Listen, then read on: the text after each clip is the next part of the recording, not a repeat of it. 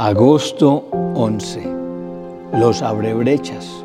Aconteció que al tiempo de dar a luz, he aquí había gemelos en su seno. Sucedió cuando daba a luz que sacó la mano el uno y la partera tomó y ató a su mano un, hilo de grana, diciendo, este salió primero. Pero volviendo él a meter la mano, he aquí salió su hermano, y ella dijo, ¿qué brecha te has abierto? Y llamó su nombre Fares. Génesis 38, 27 al 29.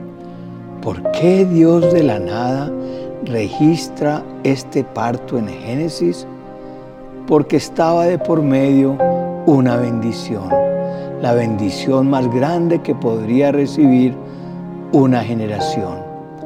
Dios había desatado una tremenda bendición sobre la descendencia de Jacob, diciéndole que serían benditos, prósperos, tendrían abundancia y se multiplicarían como las estrellas del cielo. Poseerían las puertas de sus enemigos y allí estaba el nacimiento de quien heredaría la promesa de Abraham. Uno de los dos bebés tendría la bendición y debíamos poner atención en quién nacería primero. ¿Por qué? Porque de allí proviene la genealogía de Jesús. Mateo 1, 1 al 3 dice, Abraham engendró a Isaac, Isaac a Jacob, y Jacob a Judá y a sus hermanos. Judá engendró a Tamar, de Tamar a Fares y a Sera. Fares significa brecha o el que logra la bendición de Dios. Dios quiere en este tiempo abrir el camino a sus hijos, quienes deben ser los que se abren brecha. Solo los que se abren brecha podrán traer la bendición a su familia.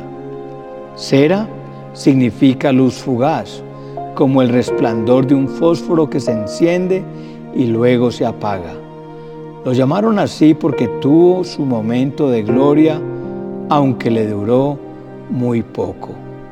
En la historia del pueblo de Dios hay muchos ceras, luces fugaces, resplandores momentáneos y pocos fares que se abren brecha, que luchan por sus bendiciones. ¿Cómo comenzaste el año? Con buenos pensamientos, con una correcta actitud, llenos de desafíos, pero fue una luz fugaz.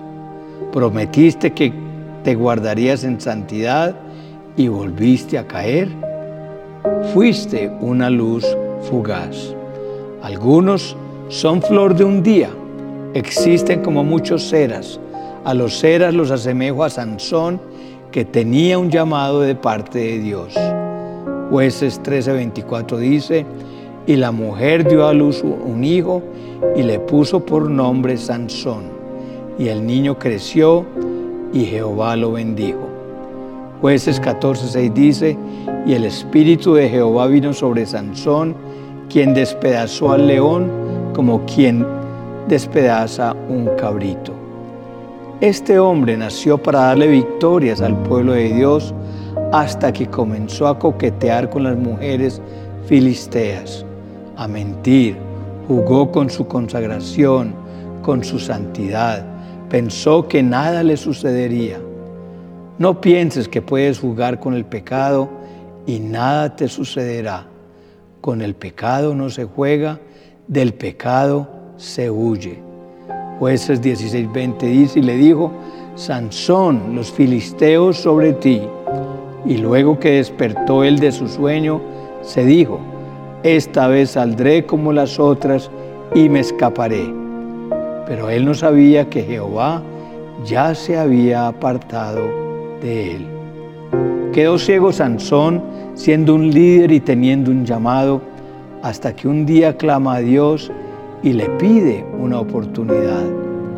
Jueces 16, 28 dice, entonces clamó Sansón a Jehová y dijo, Señor Jehová, acuérdate ahora de mí y fortaléceme, te ruego, solamente esta vez, oh Dios, para que de una vez tome venganza de los filisteos por mis dos ojos.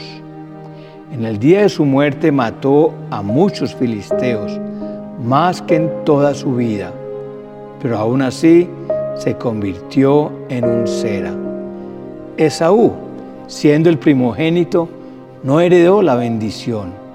Él la menospreció pudiendo ser parte de la genealogía de Jesús.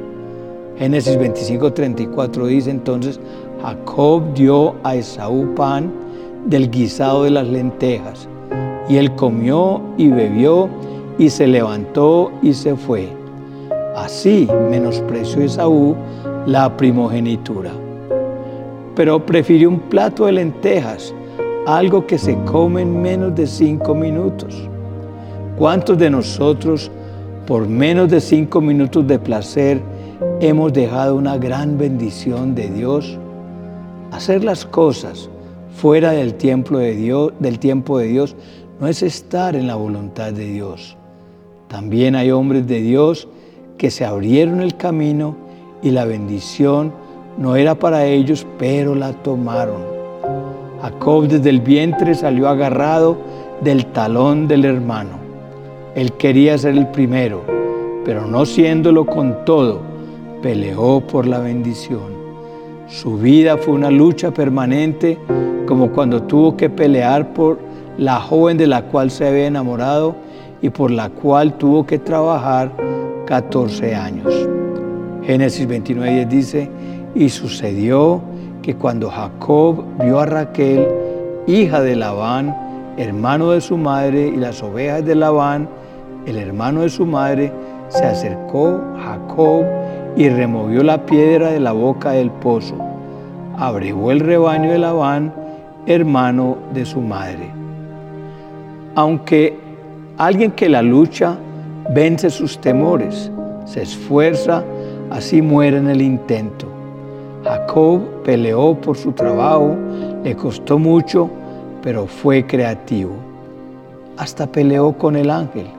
¿Quién se atreve a agarrar a un ángel, pelear con él y no dejarlo ir creyendo que allí está su bendición? Esto es lo que leemos en Génesis 32, 24. No se quedó Jacob solo y luchó con él un varón hasta que rayaba el alba. Y cuando el varón vio que no podía con él, tocó en el sitio del encaje de su muslo y se descoyuntó el muslo de Jacob mientras con él luchaba. Y dijo, déjame porque raya el alba. Y Jacob le respondió, no te dejaré si no me bendices. Este es un fares, uno que se abre brecha. Si no la encuentra, abre sea como sea. Siempre que el arca de Dios estaba en un lugar, esa casa tenía una bendición especial. Estuvo en la casa de Abinadab y también en la casa de Obed-Edom durante tres meses y fue bendecido con prosperidad.